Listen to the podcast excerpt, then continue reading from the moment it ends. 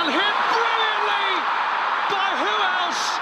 Declan Rice, who is restrained in his celebration of a sixth goal for Arsenal. But he's well and truly cut the cord with his former club now. And he feels the humiliation, I think, of his old fans. Even some West Ham fans are applauding Declan Rice as he leaves the pitch. ladies and gentlemen. Welcome to London Heathrow. I think I'm a special. Correspondentes Premier. Good evening. That would be very nice. Gunas! Roubado. Ah, qual é?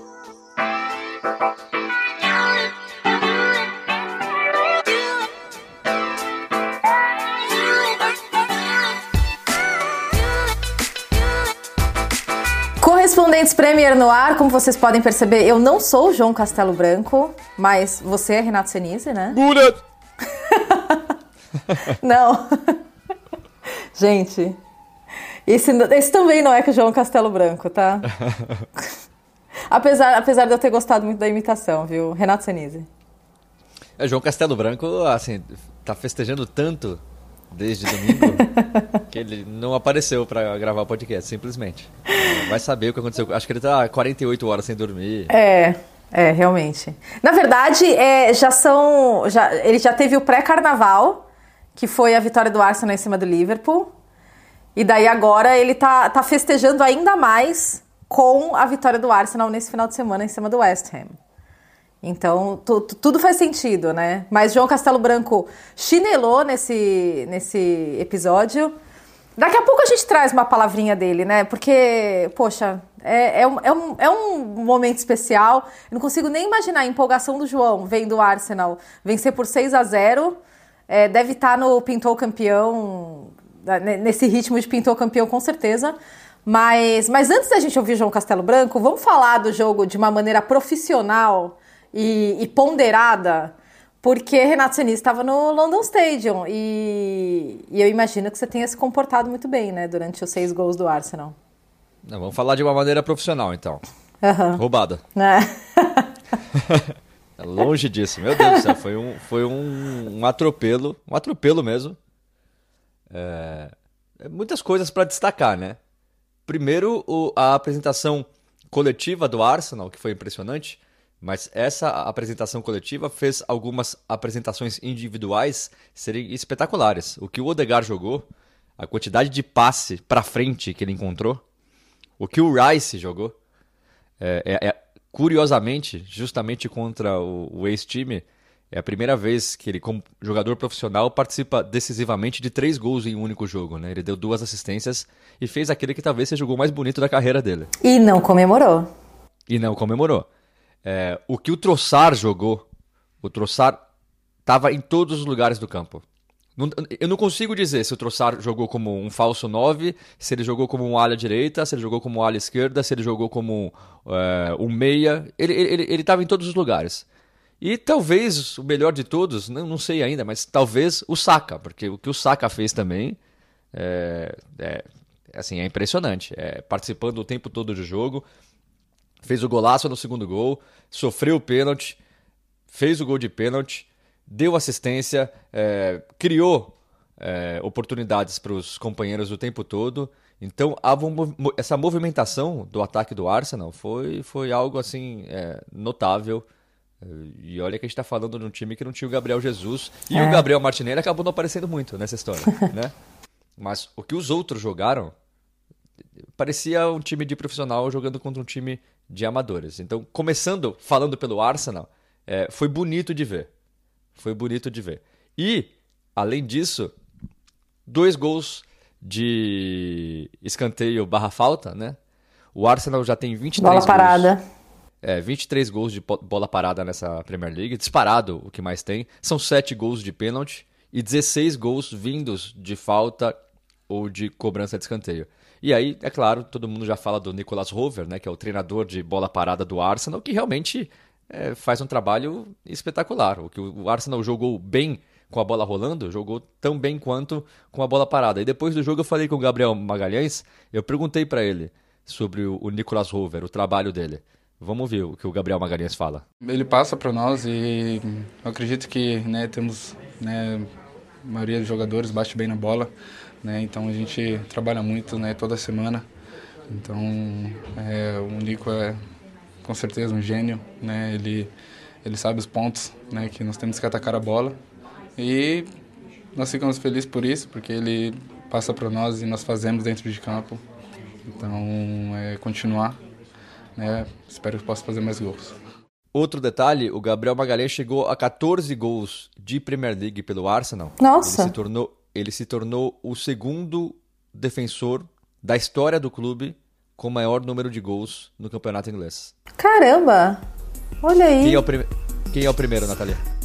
Correspondentes Premier apresentando o Quiz KTO. Não tem quiz essa semana! Não tem Não, quiz. O, primeiro é, é o Co Koscielny. Ah, mas você acha que eu ia, eu ia acertar essa? Pô, é pra derrubar o caboclo. E, e, e olha, é, é, impressionante. O Koscielny tem 22 gols. Mentira. O Gabriel Magalhães tem 14. Agora tem um longo caminho a percorrer. Mas... Koscielny fez 22 gols? É, 22 gols. Mas, per... mas, ó, você acertaria essa pergunta no quiz? Nunca. Nunca, tá, ok. Nunca. Então mas, não, mas não, é não conta, não conta ponto para você. É, porque a, o quiz não vai ter quiz esse, esse episódio, né, pela ausência do João Castelo Branco, porque senão, se fosse um quiz entre eu e Renato, seria uma coisa muito não civilizada, né? A gente precisa da, da presença do João para equilibrar as forças aqui. Sobre o Arsenal, primeiro, que pena que o Jorginho não jogou, né? porque ele foi, ele foi muito bem contra, contra o Liverpool e daí teve uma lesão, uma pequena lesão, né, de acordo com, com o clube. É, achei uma pena. Mas você falou a questão dos gols de bola parada? E a, a, eu tenho a sensação que essa temporada a gente está falando disso mais do que nas outras. E não é porque nessa temporada, de repente, a gente tem esses, esses especialistas nas, nas comissões técnicas, porque essas pessoas já estavam no clube. Muitas delas já estavam no clube. Não é que virou uma enxurrada disso nessa, nessa temporada, mas nessa temporada a gente está falando mais disso. Esse final de semana eu estava em, em Nottingham para fazer Nottingham Forest e Newcastle. E o Nottingham Forest é o time que mais sofre gols de bola parada, né? E a gente vai até falar sobre isso também é, quando a gente falar do Liverpool, porque o Liverpool também fez gol de bola parada. Mas eu, eu, eu tô um pouco impressionada é, e incomodada também. Porque como a bola parada hoje em dia é um, é um aspecto tão forte do jogo e tem time que sofre tanto gol. Ou é, o Arsenal, a quantidade de gols que eles têm feito de bola parada é, é, um grande mérito deles, com certeza. Mas eu fico até muito interessada em o que eles fazem de tão diferente com, comparado com os outros clubes que os adversários não conseguem defender a bola parada do, do Arsenal. Ou tem tanta. Claro que conseguem, né? Mas tem tanta dificuldade em defender a bola parada do Arsenal. Porque eu acho que, por ser um aspecto tão importante do jogo, os adversários tinham que se preparar muito bem para isso. Ou se preparar melhor do que eles estão fazendo. Porque se preparar é óbvio que eles se preparam, né? Todo clube tem analista de desempenho para isso. Mas eu.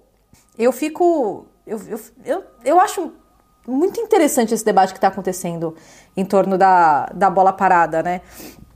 E é claro, a gente tem que dar, dar muito mérito para. Pra... Eu até queria te perguntar, né? Você já citou mais ou menos o Rice, mas e a recepção da torcida do West Ham? Porque pareceu positiva pela TV. Então, era, era essa outra coisa que eu queria falar e queria falar muito sobre isso. Primeiro, é, toda vez que o Rice pegava na bola, ele era vaiado. Toda vez. Mentira! E é, e uma vaia pesada, assim. Que eu acho normal. Você tá vaiando um cara que tá jogando contra o seu time. E o que acontece? Depois que saiu o terceiro gol do Arsenal no primeiro tempo, a torcida começou a ir embora do estádio. Sim. Então teve torcedor, Teve torcedor que não viu o quarto gol do Arsenal, que aconteceu ainda no primeiro tempo, porque já estava saindo. Não, as imagens intervalo... aéreas da transmissão me impressionaram, porque foi uma é. enxurrada de torcedores que saiu no intervalo, né? É. E aí, quando o jogo voltou no intervalo, eu arrisco dizer que tinha uns 80% Nossa. das pessoas no estádio. conforme saiu o quinto gol, o sexto gol, na, metade do segundo tempo já tinha menos da metade das pessoas no estádio. Você Caramba. via assim, é, era impressionante a quantidade de cadeiras vazias. E quem fez o sexto gol foi justamente o Rice, um golaço. Então o Rice faz o gol, ele não comemora, ele vai lentamente é, ali para o setor onde estava a torcida do Arsenal, os jogadores abraçando ele, o Rice meio pedindo desculpa, assim, né? Não comemorando.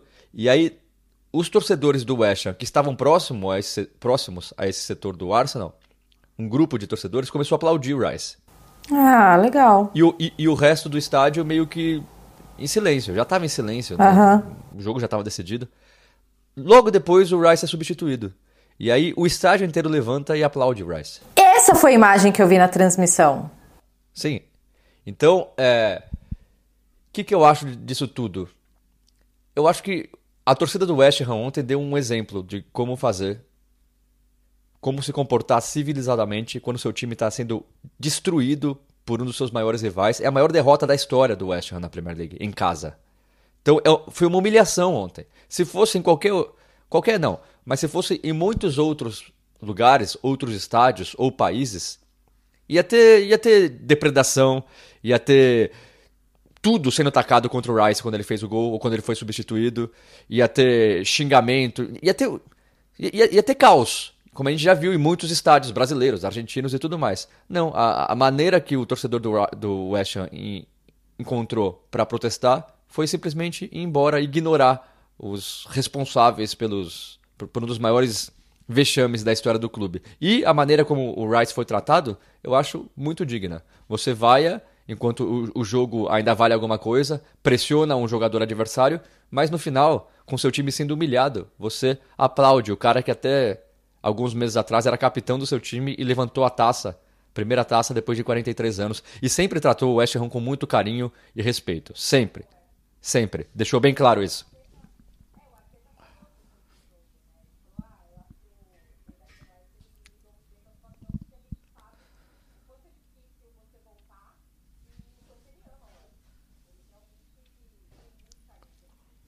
Então, então eu acho que a, a maneira como a torcida do, do West Ham lidou com o Rice e lidou com a situação desse domingo foi perfeita. Tanto é que depois do jogo, se a torcida tivesse depredado o estádio, ou tivesse brigado com um policial, ou essas coisas que acontecem muito, estariam falando, mais disso do que dando explicação. E depois do jogo, a gente vê o David Moyes, eu estava lá depois do jogo, foi o Ward Prowse, foi o Suchek, Todos eles, primeiro, falaram que entenderam os torcedores, que perceberam que os torcedores estavam indo embora. Isso deixou eles ainda mais tristes dentro de campo, pediram desculpa para os torcedores e todos assumiram a culpa. Se fosse, se tivesse depredação, se tivesse briga, eles estariam, todo mundo estaria culpando os torcedores, falando que foi uma vergonha os torcedores. Nada disso. Os, torcedores, os jogadores e o Mois tiveram que dar a explicação. E agora é, é engraçado, né? É, sei lá, um mês atrás, quando o West Ham vivia uma ótima fase, já se falava que era quase certa a, a, a, renovação de contrato do David Moyes, o contrato acaba no final da temporada. Agora já se pergunta se ele aguenta até o final da temporada, porque o West Ham não venceu nenhuma vez ainda em 2024, são sete jogos juntando todas as competições sem vitória e o que aconteceu no domingo foi um vexame. Um o, West Ham entrou em colapso no porque é. eles, eles tiveram os 30 primeiros minutos em que eles conseguiram suportar bem é, se comportaram bem ali dentro da partida, dificultaram é, as coisas para o Arsenal dentro de um limite ali. Não foi, não foi um começo ruim do West Ham, mas parece que depois dos 30 minutos do primeiro tempo, o time colapsou completamente. Daí o Arsenal fez 4 a 0 antes do, do intervalo. Foi uma coisa meio assustadora. E, e antes existia a desculpa, vai, que o Bois podia ter pelos desfalques, né? É. muitos desfalques. Agora, Agora é só, é só o Paquetá, Paquetá, tudo bem. O Paquetá, que é o principal jogador do time, entendo. E o Antônio, que já não era nem mais muito titular, né? Sim. Então, você não pode justificar 6 a 0 em casa pro Arsenal, porque você não tem o Paquetá e o Antônio. Não dá nem para você pensar nessa justificativa. É, não, realmente. Não, foi assustador, eu fiquei bem, bem assustada. É, eu, eu, eu, fico um pouco. Eu entendo a rivalidade. É porque é, é, eu fico um pouco incomodada que ele foi vaiado durante o jogo. É, é romântico da minha parte, é ingênuo da minha parte, eu sei. Porque nem todo ex-jogador aqui na Inglaterra é vaiado quando ele, quando ele volta durante o jogo. Né? Não é sempre que isso acontece. Às vezes acontece, às vezes não. Eu achei que ele não fosse ser vaiado durante o jogo, mas eu entendo a postura do torcedor do West Ham e eu concordo com você. Eu só, assim, meu lado ingênuo e romântico fica um pouco incomodado porque eu acho que ele não deveria ser vaiado em nenhuma circunstância. Mas eu fiquei muito feliz é, que ele foi que ele foi aplaudido na saída de campo, né? E só um último detalhe em relação ao Arsenal, o, o Odegaard deu entrevista depois da partida junto com o Saka. Aliás, nossa, a cobrança de pênalti do Saka, né? Ele fez dois gols, aí o Odegaard até brincou e falou que estava esperando o hat-trick dele. Mas, mas a cobrança de pênalti, ele encheu o pé impressionante. Eu, fiquei, eu, eu, sempre fico muito impressionada, né, com essas, essas cobranças de pênalti cheias de autoridade e, e o Saka e o, e o, gol do Saka foi, foi isso, né? Acho que foi o segundo gol do, do Arsenal. Mas o Odegaard tocou num, num ponto que era importante, que o, o Arsenal foi mais é, mais preciso é, na frente, que eles estavam precisando muito disso, né? E e realmente, o, o Arsenal foi completamente matador. Depois que abriu o placar, não deu mais chance para o West Ham o resto do jogo, né? E agora o Arsenal empata com o Manchester City em número de pontos e em saldo. Então esse esse 6 a 0 foi muito importante para fazer saldo. Tudo bem, o City tem um jogo a menos, a gente sabe disso. É, o City só está na frente do Arsenal pelo número de gols marcados. Mas no saldo de gols, o, o Arsenal empatou com o Manchester City. E nessa briga, que parece que vai ser boa por muito tempo, é, e a gente espera que até o final, pô, fazer saldo é, é importante, né? Importante, o Arteta também falou sobre isso depois do jogo. E a verdade é. Vamos curtir esses últimos meses, que vai ser muito legal, né? O que a gente tá vendo esses três times fazerem é é até chover no molhado, mas o trabalho do Arteta é espetacular, né? Você vê um time jogar da maneira que eles jogam, e a gente vai falar aqui sempre, é, não tem grandes estrelas. É, o Odegaard, quando veio, ninguém queria o Odegaard. É, quando foi, ele veio primeiro por empréstimo, depois foi comprado. Quando ele foi comprado, mesmo por um valor não tão alto, né, 35 milhões de libras na época, muita gente questionou, inclusive a gente, inclusive eu questionei. O Martinelli veio, era um moleque, o Saka é da base. O Troçar veio no meio da temporada passada. Ninguém nem ligava muito pro Troçar. E todos esses caras estão jogando muito. Muita bola. É, é, é, incrível ver o Arsenal jogar. O City nem se fala. O Liverpool também nem se fala. Um time em reconstrução que até que não jogou tão bem né, nessa, nessa rodada. Mas quando não joga bem, ganha e continua lá na briga pelo título. Vai ser assim, vai ser um final de temporada eh, sensacional. É, a gente está empolgado com o final de temporada. É, imagina quem está emocionalmente envolvido é, nessa, nessa briga pelo título. E desculpa, né? Tô te excluindo da briga pelo título, mas enfim, você, você entendeu, né? A gente está falando dos, dos, três, dos três primeiros colocados. Depois dessa análise ponderada e objetiva e jornalística do, do jogo, eu acho que é justo a gente dar, dar voz a, a João Castelo Branco, que ficou, digamos, muito contente e animado com a atuação do Arsenal contra o West Ham. Então, vai, João, vai, desabafa, vai. Good! É, rapaziada, que coisa linda, hein? Que coisa linda. Claro que vou estar empolgado, né, Nathalie? Senise, ouvintes do podcast, foi uma demolição do Arsenal, né? Destruiu, humilhou o West Ham na sua própria casa. Que coisa linda. Só não estou gritando Gunas ainda mais alto aqui, porque além de estar num lugar público, é uma leve ressaca, graças a uma parada chamada cheque mate, que vocês aí na Inglaterra precisam conhecer. Um drink de Minas que virou febre no carnaval em latinhas no Rio e São Paulo, pelo menos.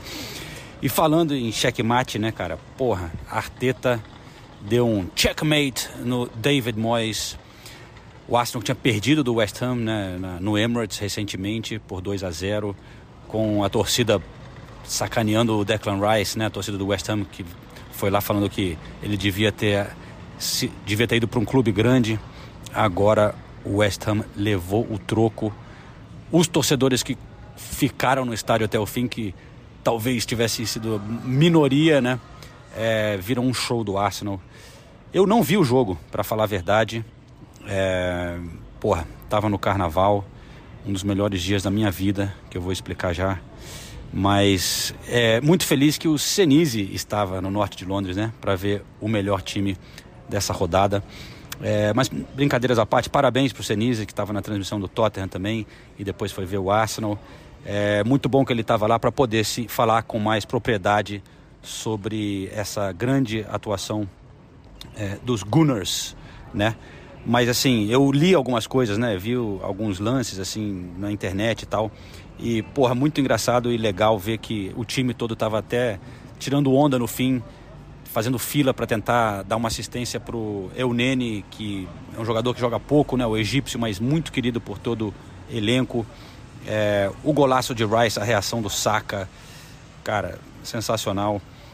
É, o, os torcedores do West Ham que vaiaram um pouco o Rice, pelo que eu vi no início do jogo, muitos aplaudiram ele quando foi substituído, né? Porque reconheceram a atuação dele e tudo que ele fez pelo clube, né? Capitão lá.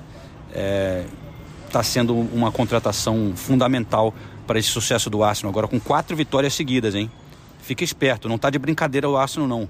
Claro que será uma batalha dura, o Liverpool sempre achando soluções para vencer, tem a máquina do Manchester City, mas felizão, felizão com o Arsenal e, e, cara, felizão com esse domingo, só assim, fugindo um pouco do futebol, né? Porque é, a gente de vez em quando fala de outras coisas aqui no podcast, mas só para é, passar para vocês aí também, Nathalie e Senise, um pouco do carinho que eu recebi aqui é, no carnaval, tanto em São Paulo como no Rio, de ouvintes do podcast, né? Que às vezes a gente não tem essa noção Faz muito tempo que eu não vou para um evento assim no Brasil, como o carnaval, então você cruza com muita gente e porra, foi muito legal ter essa interação com fãs da Premier League, mas muitos ouvintes do podcast vinham falar comigo, sempre de uma maneira muito legal. Como o Senise já tinha relatado depois da passagem dele pelo Brasil, né?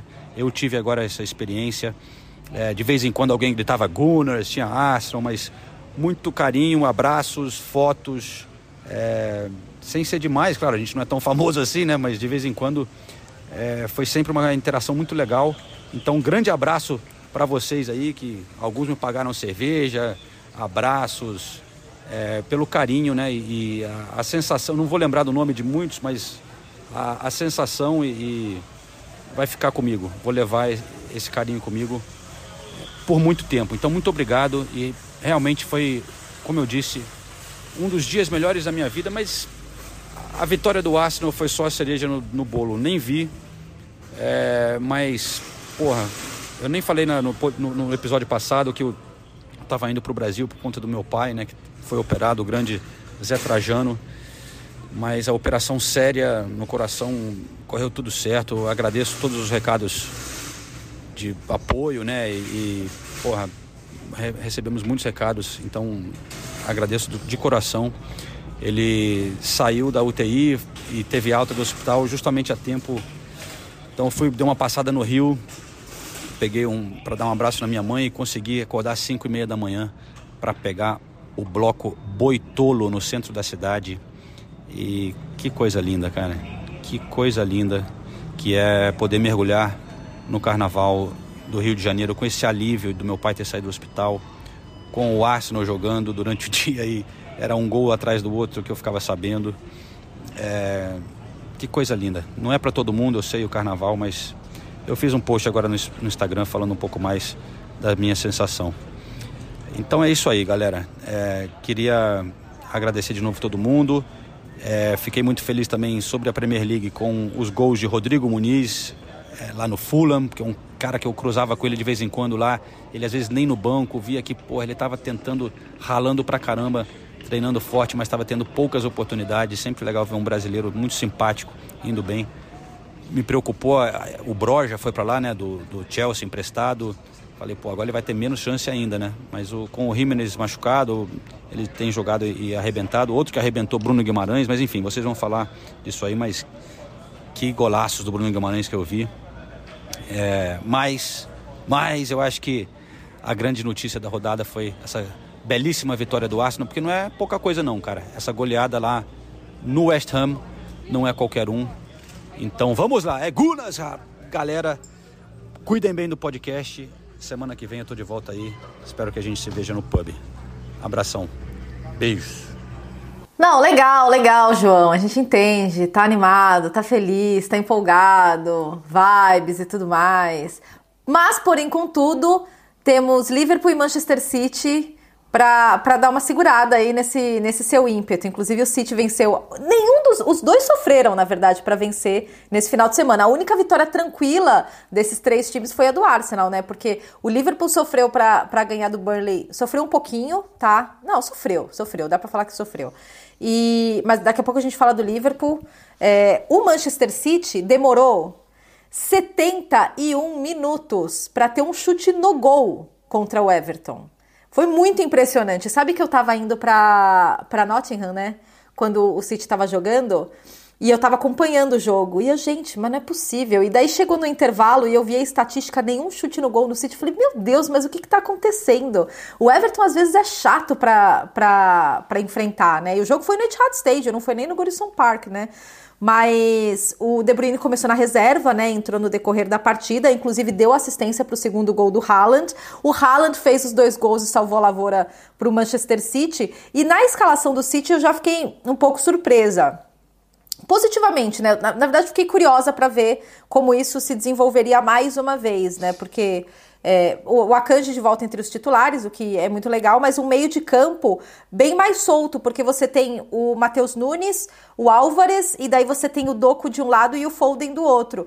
É, eu acho legal essa formação, e eu sei que não vai ser sempre que a gente vai ver essa formação, porque você tem dois jogadores muito diretos, né? Que você tem o Matheus Nunes e você tem o Doco. Então você tem o Matheus Nunes que faz as transições muito rápidas no meio, e você tem o Doco e a velocidade um contra um pelos lados. E basicamente você tem o Rodri e o Julian Álvares tentando segurar essa bola, tentando dar aqueles toques extras que o Guardiola gosta tanto, e você tem o Foden que, que tem um pouco mais dos, dos dois mundos, né? O Foden sabe ser muito direto, mas ele também sabe é, segurar a bola, tocar de lado quando, quando precisa. Então eu achei uma mistura legal no papel, né? Eu achei uma mistura legal é, na escalação do Manchester City. Mas eu fiquei muito impressionada com a dificuldade que eles tiveram. É, o Guardiola até falou que no primeiro tempo o time estava com uma linguagem corporal muito ruim, muito negativa, e que não dá para jogar futebol sendo negativo é, se você não está sendo positivo. E, e, eu, eu achei isso essa uma análise legal, porque aqui na Inglaterra a gente ouve muito essa coisa da linguagem corporal, né? É, mas, mas isso ficou muito claro na forma como o Manchester City estava jogando. Não era, você não via aquela performance energética. E outra coisa que me, me impressionou, é, o Haaland marca o primeiro gol aos 71 minutos, que foi o primeiro chute no gol, foi o gol do Haaland. É, e, e, os jogadores vão comemorar loucamente. E o Guardiola até falou: é. Eu amo ganhar esse tipo de jogo em que o time sofreu, e, e é só olhar o quanto eles comemoraram é, os dois gols, e principalmente o primeiro, porque eu acho que mostra muito é, do, do espírito, do quanto esses jogadores, cara, eles têm muita fome. Eu fico, eu, eu passa temporada, vem temporada, eu ainda me impressiono com isso, sabe? É, eles comemoraram demais o, gol, o, primeiro gol do Haaland, né?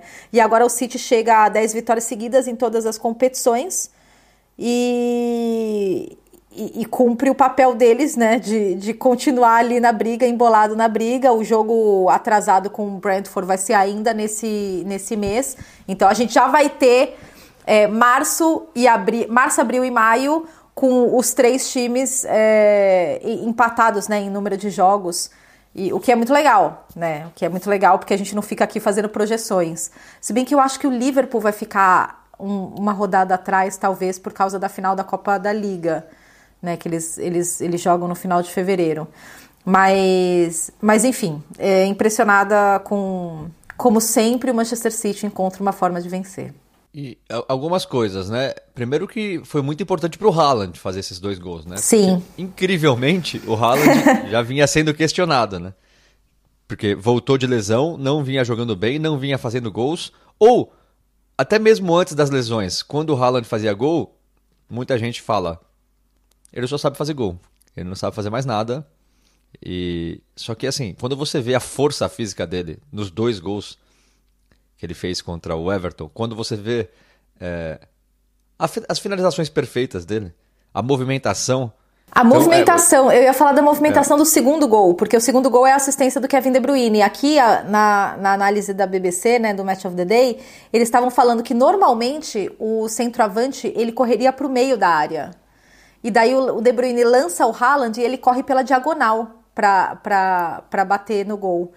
E, e, realmente é verdade, porque quando você tem um cara como De Bruyne que vai encontrar os, os homens da frente, você vai e você corre, né?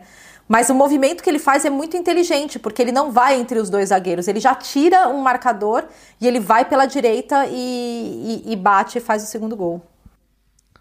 É, e, destacar o De Bruyne, né? Que né, eu, eu até entendo que o professor Guardiola esteja colocando ele no primeiro momento no banco e tudo mais. Só que, né? O momento decisivo da temporada está chegando aí, então eu tenho certeza que a partir de agora serão poucas vezes que a gente vai ver o De Bruyne no campo, porque ele voltou. Diferente do Haaland, o De Bruyne voltou voando. No banco, né? Você quis dizer. No banco, é. Nossa, ridículo se olhar para o banco do City tava o, o sentado De Bruyne, o Bernardo Silva e o Grealish. Não, é, é, sacanagem, é sacanagem. Mas o que o De Bruyne voltou jogando é impressionante. E a última coisa que eu queria dizer, eu já falei aqui nesse podcast, jogo do meio-dia e meia. Do horário inglês você dificilmente vai ver uma grande apresentação de um time nesse, nesse horário. No, isso é fato. É fato. É, é, é, sempre um jogo difícil. Pode ser o City jogando, pode ser o Liverpool jogando, pode ser qualquer time jogando. É, é fato isso, porque. E a explicação é simples: é muito cedo, é, é totalmente diferente da, da, rotina que os jogadores estão acostumados no dia de jogo. É, tudo fica mais difícil num jogo a meio dia e meia. Então eu entendo quando o Klopp reclama que o Liverpool é disparado o time que mais joga ao meio dia e meia. Meia. E aí quando o City jogou também teve muita dificuldade. Tudo bem, é, o Everton tem dificultado mesmo a vida dos grandes, tem jogado bem é, sempre, né? É, até, até, até cômodo pro Everton, né? Que é a maneira como o time mais gosta de jogar, fechadinho. Jogar contra o City no Etihad Stadium, você tem a desculpa perfeita para jogar fechadinho e buscando só os contra-ataques. Mas jogo do meio de meia é sempre assim. É sempre mais lento, os jogadores sempre estão. Né, é difícil os jogadores é, atuarem 100% como costumam atuar, então eu sou. Eu sou assim como o Jürgen Klopp, eu sou crítico desse horário do meio de meia. Oh, mas eu vou te dar um contraponto, porque eu, eu ouvi isso na TV nesse final de semana. Que é, é, foi um ex-jogador, o Paul Merson, talvez, eu não lembro é, que falou: Olha, eu, eu, numa briga dessa, ia querer jogar antes de todo mundo sempre. Porque daí eu já boto pressão no, em quem vai jogar depois. Eu vou, jogo. E, e, e o Liverpool jogou às 3 horas da tarde do sábado, né? Foi o jogo seguinte, os 3, 3 horas da tarde, horário da, aqui da Inglaterra, tá, gente? E, então tem esse outro lado também. Tem, tem o contraponto de, ok, você vai lá, você joga e garante seus três pontos e, e vai vai descansar, vai cuidar da Champions League, no caso do City, né? Porque tem Champions nesse, nesse, nesse meio de semana. E você citou o Everton. O Everton, a última vitória do Everton foi 16 de dezembro. Eu fiquei meio assustada com, essa, com esse dado. Tá, tá, tá complicada a situação do, do Everton ali na, na ponta de baixo da, da tabela de classificação, né? Enfim. Mas às, às três horas da tarde a gente teve Liverpool e Brighton. Liverpool e Brighton. Liver... Daqui a pouco a gente fala do Brighton, Renato, calma. É, a gente teve Liverpool e Burnley. E foi. Cara, não foi, não foi tranquilo, não foi um, um, um passeiozinho né, do, do Liverpool. É, eu, eu tava até conversando com jornalistas e um deles virou para mim e falou: o Liverpool nunca atropela, né? Eles raramente têm atropelado essa temporada. Porque nas temporadas que o Liverpool brigou é, com o Manchester City pelo título, é, a gente teve vários atropelos, várias atuações assim. Muitas vezes eles começam devagar no primeiro tempo e daí chega no segundo tempo, o Liverpool engata a segunda, a terceira e vai. Mas essas atuações que o Arsenal, por exemplo, não, não só pelo número de gols, mas pela dominância mesmo. É, o Liverpool é eficiente, eles são muito eficientes. É, eles encontram maneiras de, de conseguir resultados bons. Mas. Até hum... concordo, mas a gente não pode esquecer que 10 dias atrás o Liverpool atropelou o Chelsea no, no Anfield. Bom 4 ponto. 1 com, com, com louvor. Sim. 4x1 foi pouco. Mas eu concordo que é, é difícil de acontecer. Uhum. É. Nesse jogo, o Alisson e o Joe Gomes não jogaram. Os dois estavam doentes, né? E o, e o Robertson foi titular pela primeira vez desde 8 de outubro.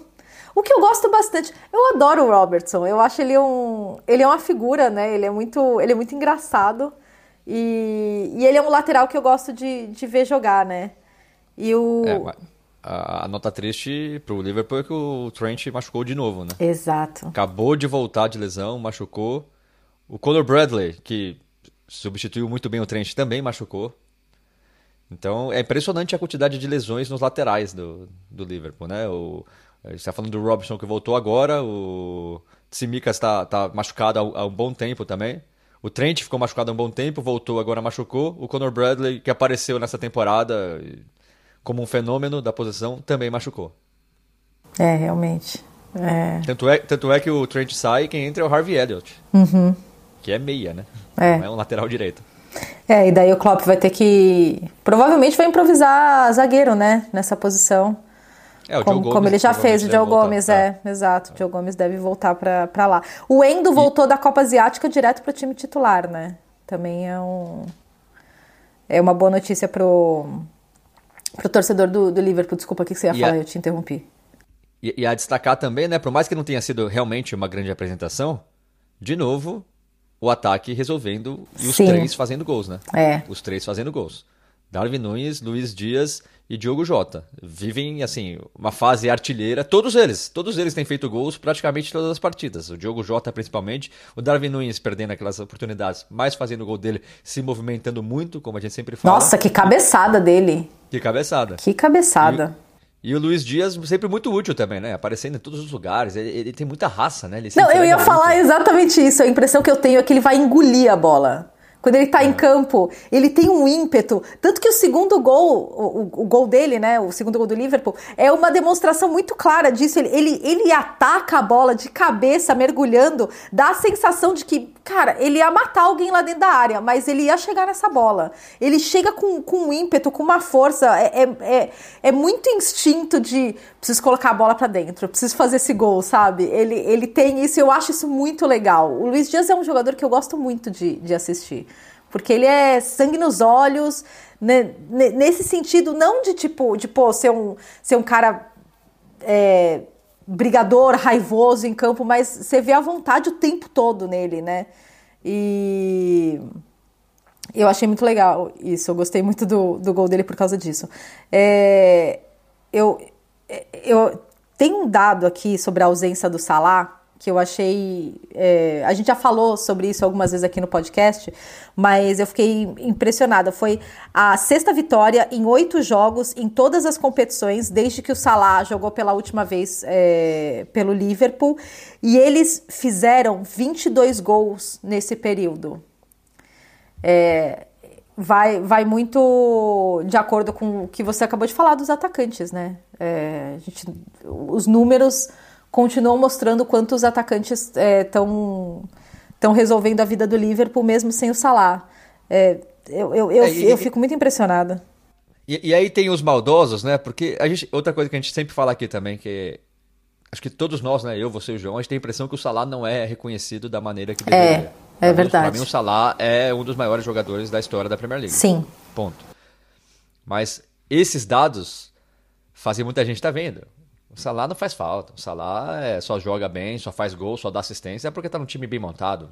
Ele é substituído pelo Luiz Dias, pelo Diogo Jota, e, e eles entregam a mesma coisa. Não, gente, não entregam. É, na hora que precisar, na hora lá que tiver o Liverpool e City, que vai ser daqui um mês e pouco. Aham, sim. É. Segundo final de semana de março, não que eu esteja é. contando. É. Co como já aconteceu. Muita gente esquece daquele golaço que o Salah fez contra o City três temporadas atrás, que ele pega a bola na direita e passa por toda a defesa e faz gol. Nessas horas é o Salah que aparece. Não que os outros não apareçam também. E talvez apareçam mais, porque a gente está falando de, dos outros três atacantes que não têm o mesmo tempo de casa que o Salah, não passaram por tudo que o Salah passou.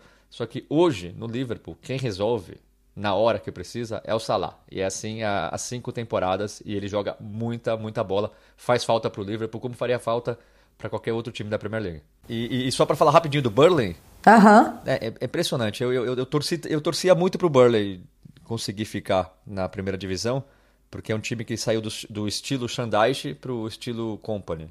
E eu sou sempre a favor do estilo Company. Só que, infelizmente, o estilo Company, quando você não tem a qualidade no elenco, acaba não dando certo como daria o estilo Shandaish. Então já são sete jogos sem vitória em todas as competições. É, assim, tá, tá fadado ao rebaixamento. A dúvida é se o Company aguenta até o final da temporada, né? Porque se fosse no Brasil, ele já teria sido mandado embora faz tempo, mas ainda estão segurando ele lá. Mas eu, eu não sei se consegue ficar no cargo até o final da temporada. É, só o Forest sofreu, sofreu tantos gols de bola parada quanto o Burnley, né? O Burnley tem mostrado muitos problemas defensivos. E é, pô, é, é triste, realmente, porque a gente estava torcendo para ser um, uma daquelas histórias de um time que vem da Championship, vem da segunda divisão e consegue manter o estilo de jogo e, e agrega coisas né, para a Premier League. Mas, pô, tá, tá difícil para eles, né? E o Burnley até, até incomodou, né? Não, não é que no, no, final do primeiro tempo eles conseguiram empatar, né? E daí logo no segundo, no, no começo do segundo tempo o Liverpool fez o, o segundo com, com o Luiz Dias. É, e a gente teve. Ah, e o, o Klopp deu uma explicação legal é, sobre isso que a gente estava falando, né? Do, do, Liverpool às vezes sofrer um pouco. Ele falou: quando, tá, quando não está clicando imediatamente, é, é, fight through, né? Tipo, é, é, luta até conseguir. E foi, foi isso que o, que o Liverpool é, acabou fazendo contra o Burnley. E nesse final de semana a gente teve público recorde em Anfield, porque eles inauguraram a, a arquibancada nova lá da Anfield Road. E, e a gente teve 59.896 torcedores é, assistindo Liverpool e Burnley. Então, é isso. Então, 59 mil é, em Anfield é legal pra caramba, né? É legal, né? Eu, eu, eu é fiquei, fiquei feliz, eu fiquei feliz.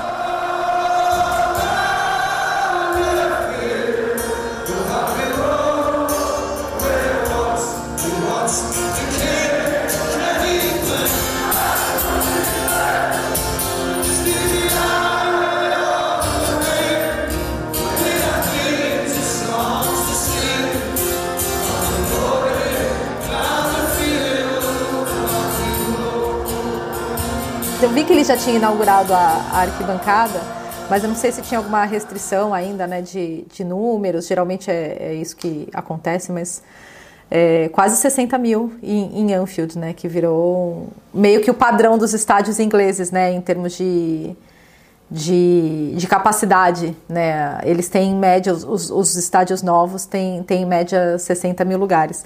Falando em estádios novos, e, e, com 60 mil lugares? E com 60 mil lugares, é, você, você, você frequentou. Aliás, você é, estava também em todos os lugares, né? Esse final de semana e, e nessa segunda-feira você, você segue a sua saga, né?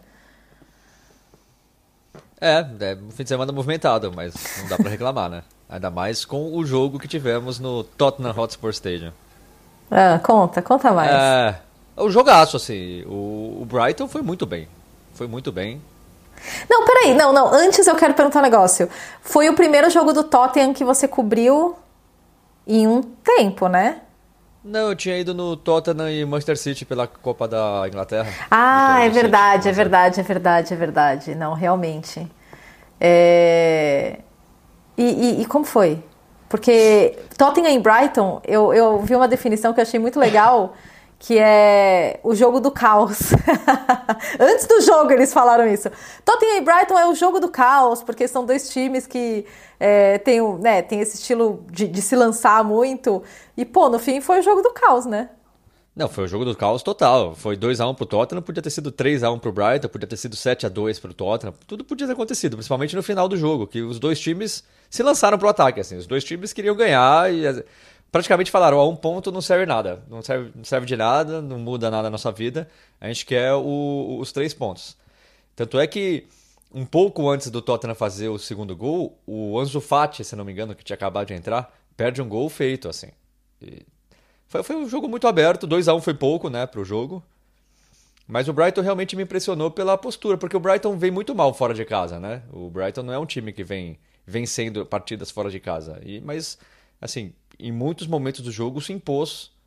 Era, era a disputa para ver quem teria mais posse de bola, quem sairia jogando de maneira mais arriscada atrás. Era, é, foi, foi um jogo muito interessante de se ver.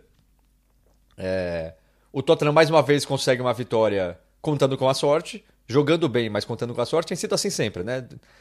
É, a gente vem falado, nas últimas 15 rodadas do Tottenham, é, os jogos que ganharam poderia ter perdido, os jogos que perderam poderiam ter ganho, porque tudo pode acontecer no jogo do Tottenham. E é impressionante, eu, desculpa gente, mas eu tenho que falar disso. É, o, é, é foi o retorno do som, né?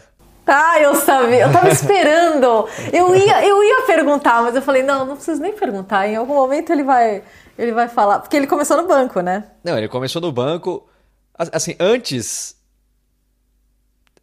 a quantidade de gente com a camisa do som, a bandeira da Coreia do Sul, crianças, adultos, velhos, homens, mulheres, milhares de pessoas. E aí, antes da partida, o som era mostrado no telão, ali aquecendo, o tempo todo, né? Toda vez que o som era mostrado, tinha uma manifestação da torcida. E o som começou no banco, assim como o Bissouma, que também voltou da Copa Africana de Nações, né? E aí, quando o som sai para aquecer no primeiro tempo, nossa, é ovacionado. O estádio inteiro levantou para aplaudir o som. Levantou. Você levantou para aplaudir o som? Não, porque eu sou um profissional. Estava ali na, no, setor de, no setor de imprensa, não vou passar vergonha. é... Mas o estádio inteiro levantou para aplaudir o som e todo mundo sabia que o som ia entrar, né? Todo mundo sabia e o som entra e dá o passe decisivo no último. Não, não, não. Mas aí quando o som entra, seu coração bate mais forte. Mas o que, que você tá querendo? tô, o João tá aqui, eu tenho, eu tenho, que, eu tenho que compensar a ausência dele. a, a, assim forma. como todas as pessoas que gostam de futebol, gostam de um ser humano incrível, o meu coração bate mais forte quando o som entra em campo. Só que o detalhe, o som entrou em campo, é, o Tottenham empatou 1 a 1 né? E a, é, o, o Brighton jogou um pouco melhor no primeiro tempo. Primeiro tempo acabou 1 a 0 O Tottenham até criou algumas oportunidades. O Vicário sempre trabalhando muito bem. Chama atenção como o Bittencourt vem jogando mal. É o segundo jogo seguido que o Bittencourt joga mal. Hum. Então eu não duvido que o Bissouma vire titular de novo é, no lugar do Bittencourt. O Madison um pouco apagado, mas participou muito bem do segundo gol. Enfim, vira 1 a 0 O Tottenham volta jogando muito melhor, pressionando o tempo todo.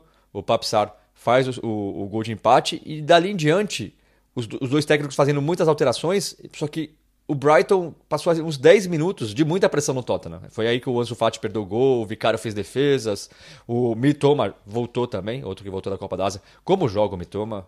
É, assim, ele... é, eu ia falar, o Mitoma voltou, né? Eu fiquei feliz ele, de ver. Ele, ele, é muito imprevisível, ele, ele improvisa muito, é, é, muito rápido, tem um raciocínio muito rápido também. E joga muita bola, o Mitoma, joga muita bola. Então, teve um momento ali do jogo, já no final, que você fala, o Brighton está muito mais próximo do gol da vitória do que, o, do que o Tottenham. Mas aí o Tottenham vai lá e acha o gol e uma jogada muito bonita. Um contra-ataque, todo mundo ali do ataque participando praticamente da jogada. O Richarlison, inclusive. Richarlison que não fez uma boa partida, errou alguns passes simples de serem acertados, mas participou desse lance do, do segundo gol, assim como o Madison e a assistência do som, né? Assistência do som para o Brennan Johnson aos 51 minutos do segundo tempo. O Tottenham que vinha sofrendo muitos gols no, nos acréscimos, né? O Tottenham já sofreu oito, oito gols nos acréscimos do segundo tempo, mais do que qualquer outro time na Premier League, mas dessa vez foi agraciado aí com o gol do que foi quase o último lance, né? Depois o Brighton ainda teve um, um lance de perigo, que nada é fácil para o Tottenham. É, não, realmente, tá. Eu sou os sofredores da Premier League. Não, mas eu tenho uma observação técnica sobre os gols do, do Tottenham, que é o Sar faz o gol e, e eu adoro, porque ele vai comemorar com a torcida que nem um louco. Eu acho muito da hora quando essas coisas acontecem, né? Quando o jogador perde completamente a noção. E só que daí o Brandon Johnson faz o gol da vitória e eu falo, gente, o que aconteceu? É. Ele, ele ficou ali, tipo, de boa, todo blazer. Ah, eu não, eu não, eu não eu não assisto futebol para isso, sabe? Eu fiquei muito frustrada. Ele até foi perguntado sobre isso e ele falou que ele estava tão preocupado em chegar na bola que o som tinha, tinha dado para ele que quando saiu o gol ele ficou meio sem reação. Mas Brandon Johnson, poxa, eu, eu, eu fiquei, fiquei. O estádio explodiu! Estádio explodiu, pô! Sa Fica, e, e, o Sar foi, foi muito da hora, o Sar se jogando na torcida. Sa sabe o que eu acho que aconteceu? É, quando a bola parte dos pés do som, o Brennan Johnson vem sendo é, questionado né, na Inglaterra Sim. e com razão. Ele realmente não tem feito boas partidas, tanto é que foi pro banco pro Werner que acabou de chegar, né? Mas eu acho que quando a bola sai do pé do, do, do, do som, o Brandon Johnson, na cabeça dele, ficou o tempo todo: eu não posso errar, eu não posso errar, eu não posso errar, eu não posso errar. É. Então, quando ele, quando ele faz o gol, acho que foi mais a, o alívio, assim, e ele ficou meio sem reação. Eu, eu, eu acho que foi mais isso, porque era um gol fácil. É até estranho falar isso, mas era, era um gol fácil e difícil ao mesmo tempo, porque ele estava sem goleiro. Mas é uma bola que chega muito rápido e é o último lance praticamente do jogo. É muita pressão ali, né? Aquele, aquele, aquele segundo passa muita coisa na sua cabeça e eu acho que foi isso que aconteceu com o Brandon Johnson. Um, um detalhe legal, é, depois do jogo, eu fui para a zona mista, né? Eu já, daqui a pouco coloco as entrevistas. Eu fui para a zona mista, fiquei esperando o Richardson, porque o Tottenham não me trouxe o Richardson. É, e aí, quem sai do vestiário, logo depois do jogo, assim, é Son, Madison e Dele Alli. Só! É, é mesmo? Eles, sair, eles saíram conversando, é, dando risada, tudo, e aí eles foram para um, um, um corredor ali do lado da zona mista, assim, mas assim, a 5 metros dos jornalistas, e ficaram lá batendo. Tinha umas mulheres lá, não sei quem são, também, é, e ficaram conversando, sem sacanagem, uma meia hora, e dando risada, como se nada tivesse acontecendo. O, o som abraçando o Dele Alli o tempo todo. Eles tinham uma relação muito próxima, realmente, né? Quando, quando jogavam no, no Tottenham. E aí na hora que o Dele Alli vai embora e o Son e o Madison voltam pro vestiário, que eles não tinham nem tomado banho ainda, nada disso, um jornalista até brincou, e aí Dele Alli tá voltando?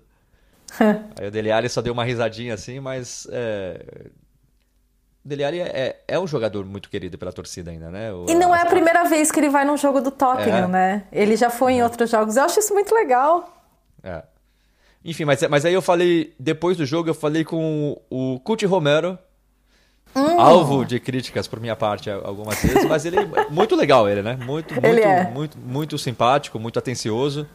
É, e, então eu falei com o Romero e depois eu falei com o Richarlison. Chama atenção para o Richarlison falando sobre a terapia, inclusive falando para as pessoas fazerem terapia. Então vamos ouvir primeiro o Romero e depois o Richarlison. Antes do partido, Postecoglou disse que todavía cree que Tottenham puede lutar pelo, por el título. Eh, los jugadores también creen. ¿Por qué no?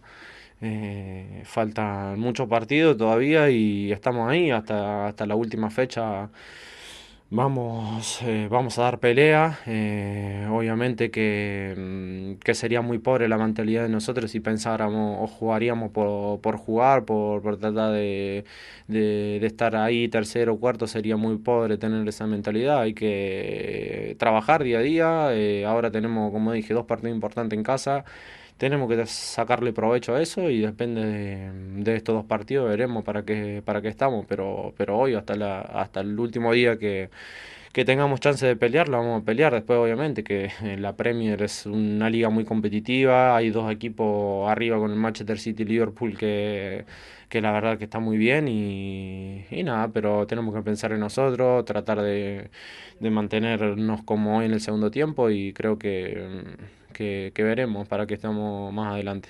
Você não marcou hoje, mas vive uma ótima fase. É, quão feliz você está com a fase que você vive no momento? Ah, estou muito feliz, né, pela minha fase. É, é, continuar trabalhando forte. Então acho que é, tenho tudo para fazer mais gols e estar tá ajudando a minha equipe. Hoje eu pude é, contribuir ali no, no segundo gol. Então acho que o importante é que, que a gente é, saiu com a vitória e eu estou me sentindo bem, estou confiante, estou com o físico em dia, então acho que é, só tem a melhorar. E a terapia, Richardson, tem feito? Pretende continuar? É legal, estou fazendo. Ontem eu, eu, fiz de novo e estou me sentindo bem, me sentindo mais leve e vou continuar aí. É, quero que as pessoas também possam olhar para isso, para essa volta por cima que eu dei, né? E possa ser como exemplo e seguir também é, se alguém quiser fazer terapia, eu indico, porque com certeza vai melhorar a, a vida das pessoas.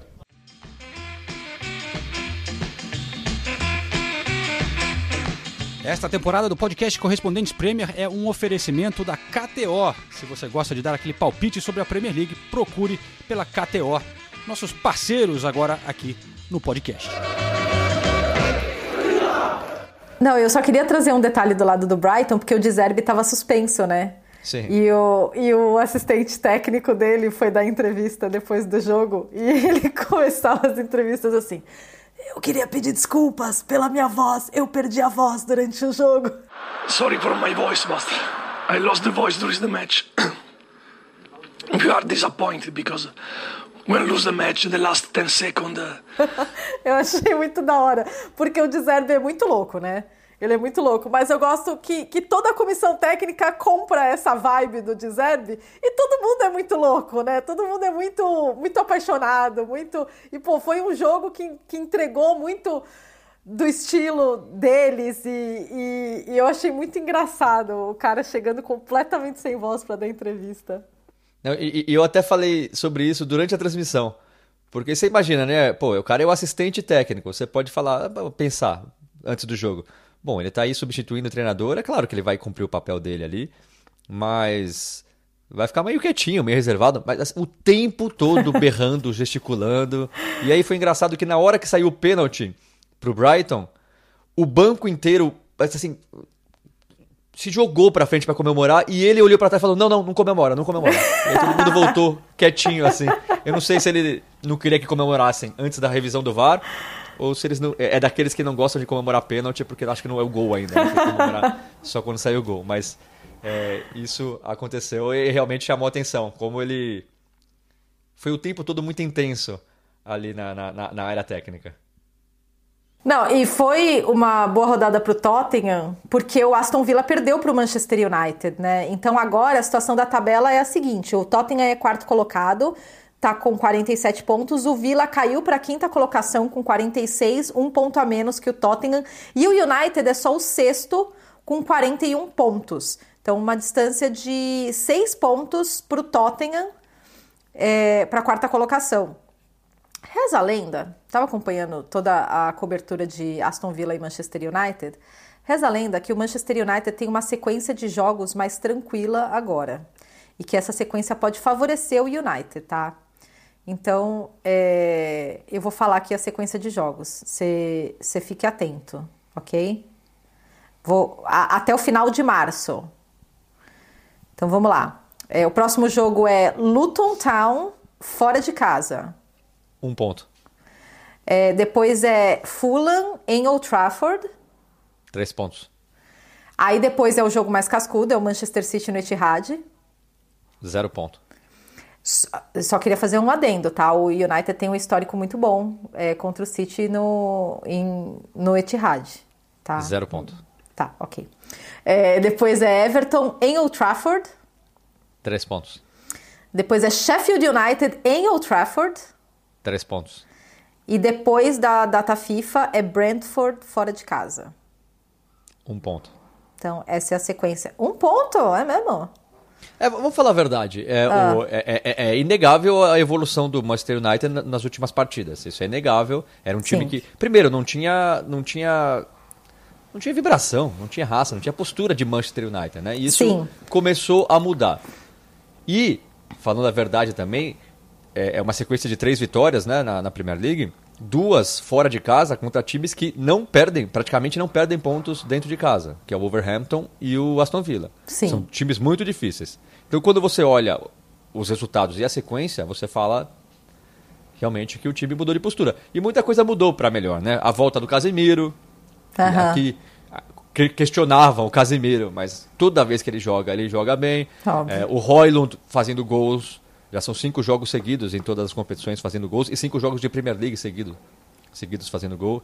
É, o, o Garnacho, bem, apesar de ter achado ele meio fominha em alguns momentos na partida contra o Aston Villa. O, Rashford. Rashford, né? Momentos uhum. muito bons e momentos de apagão, mas os momentos muito bons têm sido mais frequentes. O Bruno Fernandes continua jogando muito bem. Até o Maguire entrando na equipe fazendo boas partidas. Só que a apresentação do United em si não tem sido boa ainda. Não é um, um time que você olha e fala, nossa, o United já está pronto para brigar pela, pela Champions League. A pontuação mostra que sim. Mas a qualidade do jogo jogado em campo mostra que não. Só que, querendo ou não, os resultados estão vindo. É um time que está em evolução e tem uma sequência que, tirando esse jogo contra o City, né, é uma sequência realmente boa. Então, né, pô, dá, dá para ver o United brigando por vaga de Champions League já já está próximo, inclusive. Já está cinco pontos do Aston Villa, seis pontos do Tottenham. É uma pontuação que permite sonhar com uma vaga na Champions League, mas ainda precisa melhorar. Quando a gente vê o Liverpool, o Arsenal e o City jogando, estão muito longe. Quando a gente vê o Tottenham jogando, ainda acho que está acima do, do, do, Manchester United. Quando você vê o Aston Villa jogando, porque o Aston Villa foi bem contra o United. O United foi bem. conseguiu se segurar ali nos momentos mais difíceis e fez o, gol, é, o segundo gol. Mas eu ainda acho que o Aston Villa apresenta um futebol melhor do que o do United. Mas o, o time em maior evolução no momento é o United. Então, eu, eu assisti é, Villa United inteiro e grande parte do jogo o Villa ganhou na intensidade. Tá? É, o United ele tinha momentos de intensidade, principalmente com o Garnacho, porque o Garnacho arranca, é, é, ele, ele, tem, ele tem essa coisa mais aguda, né? Mas o Villa estava pressionando o United o primeiro tempo e o segundo tempo inteiro, tanto que é, o Nay Emery, é, bonitinho, depois do jogo foi dar entrevista e tadinho, ele estava ele tava realmente chateado. E, ele, e, e como é que ele começou a entrevista? Good evening. ah, toda vez. Antes o pré-jogo foi Good afternoon. Ah, o nice, sério, demais. É, e, mas ele tava muito frustrado. Ele ficou meio pistola quando ele foi perguntado sobre a substituição do Bailey. Porque o Bailey foi substituído no segundo tempo e ele estava jogando bem. E ninguém entendeu muito bem a substituição. E daí o, o United conseguiu é, usar aquele lado do campo e, e no fim acabou fazendo o gol da vitória. Só que muita gente contestou: pô, mas por que ele tirou o Bailey? O Bailey estava desequilibrando é, as ações ofensivas do, do Villa e ele deu, assim, ele, ele meio que cortou, assim. É, quando ele foi perguntado sobre isso, ele, ele deu um corte. Ficou muito claro que ele ficou incomodado. Ele errou, ele errou na, na substituição ali.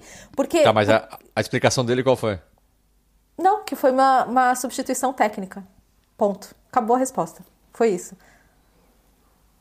Não, é. Ficou bravo, ele, ficou bravo ele, realmente. Ele não quis falar sobre isso, ele não quis.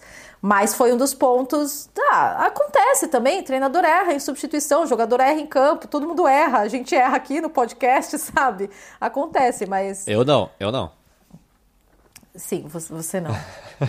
Só quem erra é o João no quiz. É isso. é isso. É... Tá vendo? Uma semana, é, uma semana que o João não errou no quiz. Que coisa linda. Parabéns, João. Aliás, protestos dos, dos, nossos ouvintes são parênteses, porque eles querem mais erros no quiz. Eles falaram que o, o quiz está muito organizado agora. Que não, a, a, graça do quiz é o caos. É então, verdade, concordo. Fica, gente, se vocês vissem como o João fica chateado quando ele erra no quiz. Enfim, voltando para os erros do Aston Villa, é, eu, eu, tinha a impressão de que quando estava um a um, principalmente, é, o Villa estava muito mais próximo do segundo gol do que o Manchester United, porque eles estavam ali pressionando o tempo todo, criando oportunidades, só que eles pareciam um pouco ansiosos nas decisões finais, principalmente nas finalizações. E o Manchester United não, o Manchester United foi muito foi muito preciso, né? Ele foi, ele foi, foi matador. Ele teve a chance e ele foi lá e fez. É, e o United criou oportunidades durante o, durante o jogo. Não é que o United sentou ali e tomou um pau do Aston Villa, não foi isso. Mas, mas o Villa mostrava mais volume e intensidade. O Villa jogou bem. Foi um bom jogo, foi um, um jogo muito bom. E foi uma vitória muito importante do Manchester United, porque se eles perdessem para Aston Villa o United ia ficar 11 pontos atrás do Villa. E aí esquece, né? Ia ficar muito, muito difícil brigar pelas primeiras posições. E agora, aqui na Inglaterra, hashtag empolgou com o Manchester United sempre, né? Porque sempre. quando acontece alguma coisa no United é tipo, ah, agora, agora vai, né? O United é sexto colocado, como eu disse, tá seis pontos atrás do Tottenham, que é o quarto. E, e já já estão colocando o United como é, pô, dá para brigar, dá para dá para lutar pela, pela quarta vaga ou pela quinta vaga, né? É, o, que, o que for nessa, nessa temporada. É, mas é, o, o, o Garnacho mais uma boa atuação. O Royland, principalmente, cinco gols em cinco jogos. O Onaná fez defesas bem importantes, né? A gente está falando do, do Vila não tomar é, as melhores decisões sempre, sempre no, no terço final, mas o Onaná fez uma ótima partida. Teve um chute do Maguin no, no primeiro tempo, que o Onaná fez uma defesa ali de reflexo que foi, que foi, foi bem impressionante. E o gol da vitória foi do McTominay, né? O cruzamento do Dalot, a gente já falou do Dalot aqui na, num, num outro episódio, mas foi um belíssimo cruzamento, viu? É, ele realmente tá, tá, tá, tá muito bem nessa, nessa temporada, né? O que a gente já falou, ele, ele, não, é, ele não vai ser aquele lateral craque, mas ele entrega muita coisa e ele realmente tem feito muito bem pro, pro United nessa temporada. Mas é isso, né? Cê, o, o, é, só, só chamar a atenção, o, o, Vila faz uma excelente temporada. Eu acho absurdo questionarem o trabalho do professor Good Evening. Nunca! Mas, Aqui esse podcast é, mas, não faria isso. É, mas era um time que não perdia em casa e agora, em todas as competições, são três derrotas seguidas em casa, né? Perdeu para o Newcastle em Sim. casa, perdeu para o Chelsea, eliminado da FA Cup em casa, e agora perdeu para o Manchester United. E falando em Newcastle. Sim. Né? É, eu tava lá. Ah, é sério? Mas, mais um jogo de puro entretenimento do Newcastle, né? Cinco gols. O, o, Newcastle é o time que mais produz gols nos jogos deles. E não é que o Newcastle é o melhor ataque, tá? O melhor ataque é o Manchester City. É que nos jogos do Newcastle existem, acontecem mais gols, né? É, a favor e contra. Então foi 3 a 2 pro, pro Newcastle. E o Force não jogou mal. Forte não jogou mal, eles fizeram uma boa partida. É, o Newcastle deu algumas bobeiras, saía, saiu na frente, tomou um empate, saiu na frente de novo, aí tomou um empate de novo e acabou fazendo o terceiro gol. É, mas aí, quando fez 3 a 2 conseguiu administrar melhor é, a partida. O que era algo que o Newcastle não estava conseguindo, né? E, e, durante, a, durante o jogo mesmo não estava não, não conseguindo, né? Porque ficava tomando empate. E Bruno Guimarães, né? Nossa, sério duas finalizações do Bruno que, olha, a gente fala muito da distribuição dele, do quanto ele trabalha para o time, ele está em todos os lugares do meio de campo, ele, ele corre, ele tem muita disposição, mas a qualidade das finalizações dele a gente também tem que destacar. É, o primeiro gol, um chute de primeira, e é muito legal, porque o primeiro gol do, do, do, Newcastle, ele fez o primeiro e o terceiro, né? O primeiro gol do Newcastle é um, é um gol de escanteio, gol de bola parada, e, e o Bruno, assim, ele no começo ele tá ajeitando o meião, ele tá na, na, entrada da área, tá com a mão assim na cintura, do tipo, não tenho nada a ver com isso. Aí de repente ele dispara e ele chega no ponto sozinho que ele tem que chegar e bate de primeira. E, e, o, e o segundo gol dele, o terceiro do Newcastle, foi um gol de fora da área. E a gente fica muito feliz, porque eu, eu adoro o Bruno. É, ele é um cara muito, muito legal, ele é um cara muito querido no Newcastle é, não só pelos torcedores, mas no clube também. Então, jogou demais, jogou muito, muito. E o, e o Forest tá, tá, tá, tá complicado, né? O, o Forest não tem mais jogos contra os times da ponta de baixo da, da tabela em casa. Os jogos que eles têm são, são fora.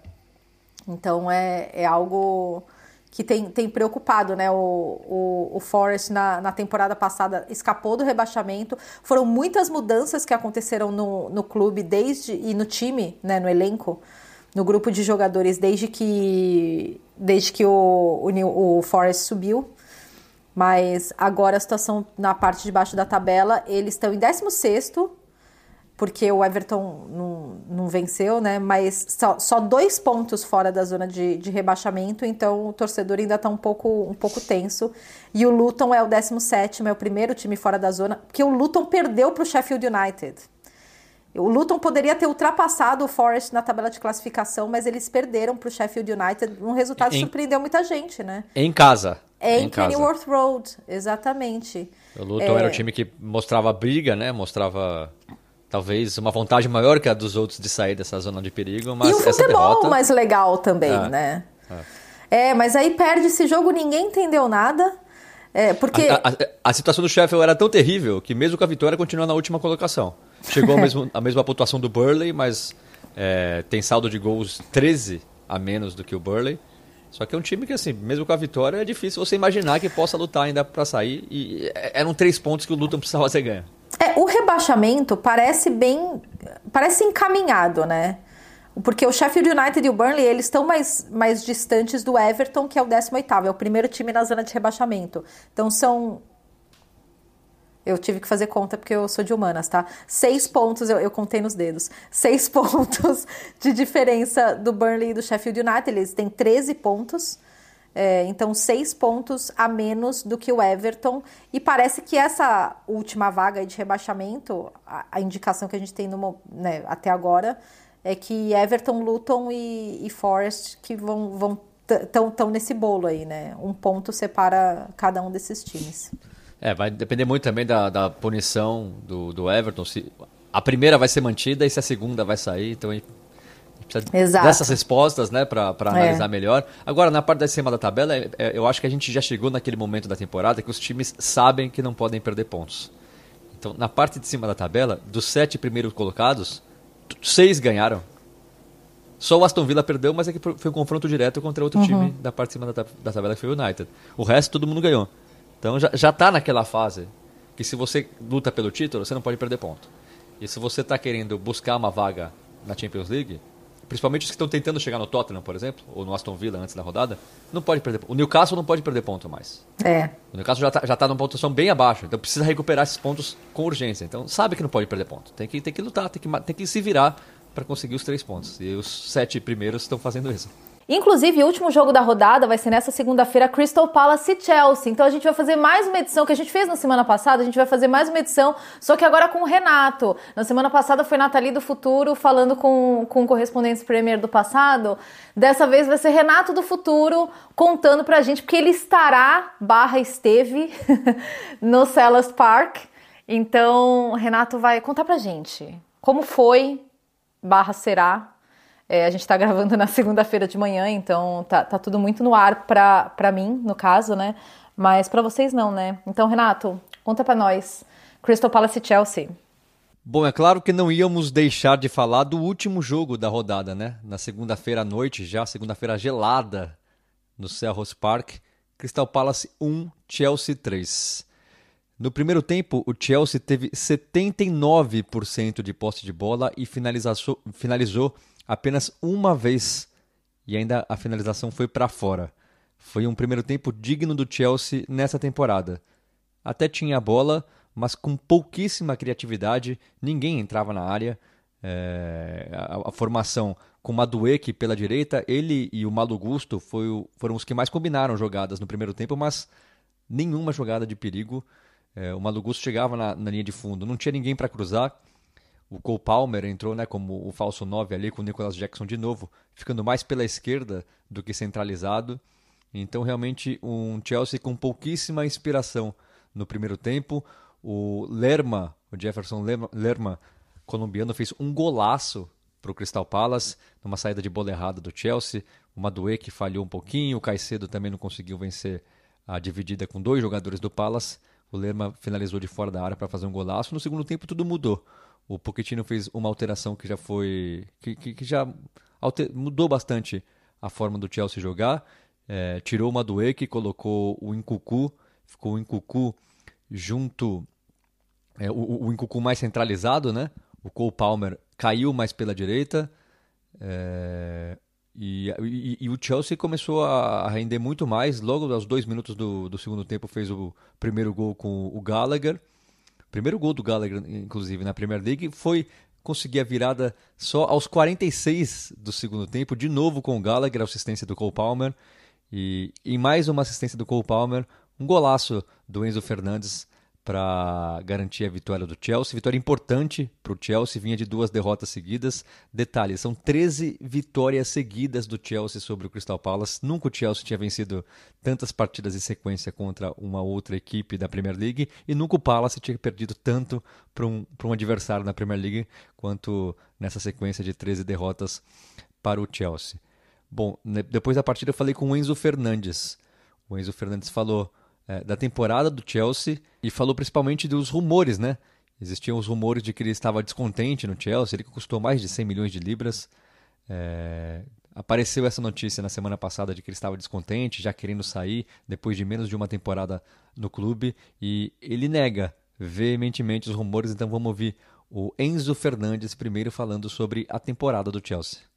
Bueno, eh, la Premier es muy exigente, eh, muchos equipos obviamente juegan bien y, bueno, hay que estar siempre preparado. Creo que a lo largo de la temporada en la Premier es, hemos tenido altibajos, eh, que en la Copa no, y bueno, es por eso que hoy en día estamos un poco lejos también de los primeros puestos, pero falta mucho, confiamos en nuestro trabajo, en nuestro equipo, eh, día a día estamos mejorando para, para, poder cumplir el objetivo que obviamente queremos jugar Champions el año que viene.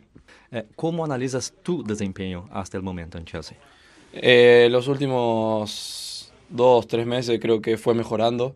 Había arrancado muy bien también la temporada, después tuve un poco de altibajo, eh, así que ahora estoy volviendo a encontrarme conmigo mismo, volviendo a encontrar eh, esa sensación que, que, uno siente de estar bien y bueno, eh, a, agradecido a mis compañeros y al cuerpo técnico que confían en mí a muerte y bueno, seguir por este camino que, que es importante. ¿Qué le parecieron los rumores de que no estaba contento en Chelsea? Creo que hay dejado muy claro que no eras verdad. No, no sé de dónde salieron esos rumores. Eh, habían hablado en las redes sociales, creo, algo así. Eh, así que no, no, no.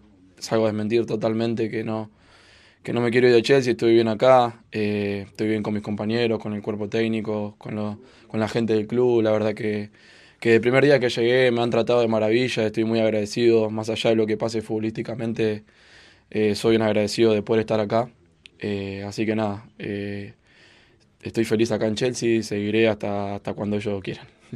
Chelsea subiu para décima colocação, mas ainda é muito longe dos líderes, né? 12 pontos atrás do Aston Villa, que é o quinto colocado. Já o Palace numa crise impressionante.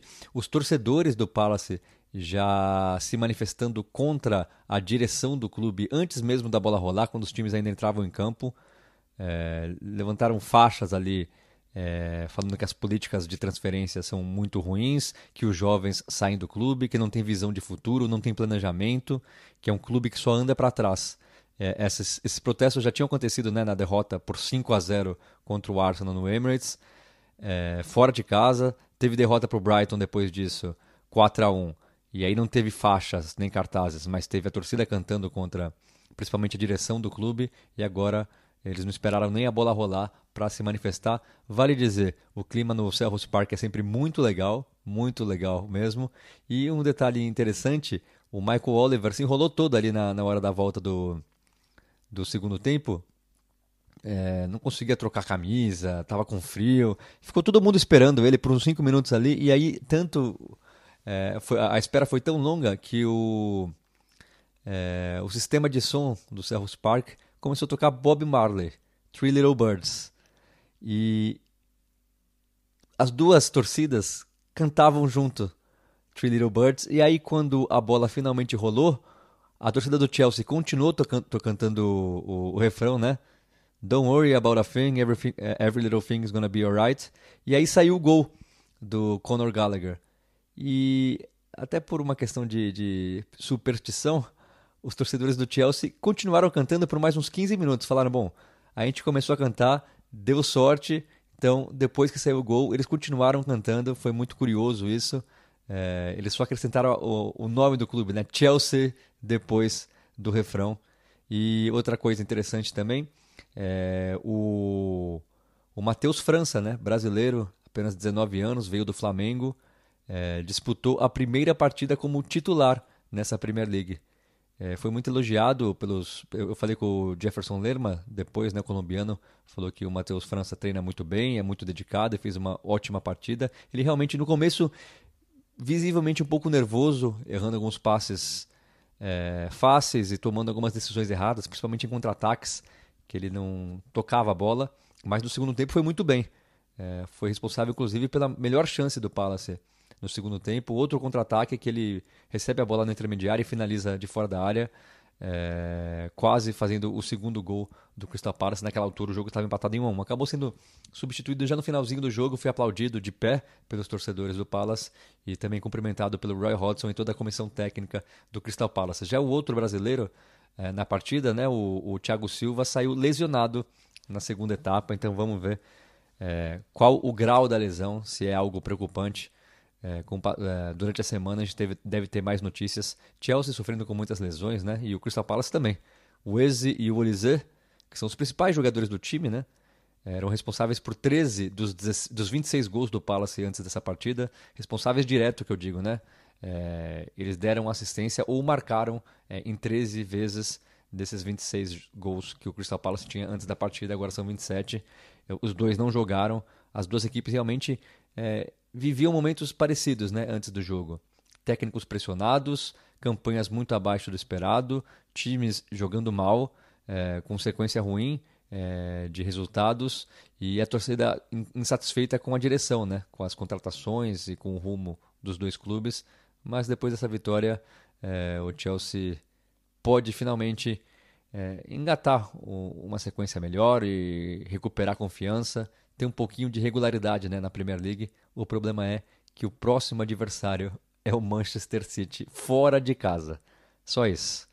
Foi assim, a noite gelada no Selhurst Park, sempre muito legal. A torcida do Palace é sempre muito barulhenta, a mais barulhenta de Londres, com folga. e Mas eles ficaram tristes né, no final da partida. O Chelsea comemora essa vitória importante. Ficamos assim? Ficamos assim. Ficamos assim. Olha só que episódio civilizado, hein? Eu acho que pro próximo episódio, é, toda, toda a raiva e rivalidade vai estar tá acumulada. Então vai, vai, ser, vai ser legal. É, vamos, vai depender dos resultados do fim de semana. João feliz, empolgado. Eu e Renato não nos matamos porque não teve quiz. Então, é, aguardem cenas dos próximos capítulos na semana que vem. Quem vai sobreviver ao próximo episódio? Não sabemos. Fica aí esse questionamento. Ok? Belíssimo encerramento. É, prepare-se. É isso. A gente vai, a gente vai se falando. Beijo, gente.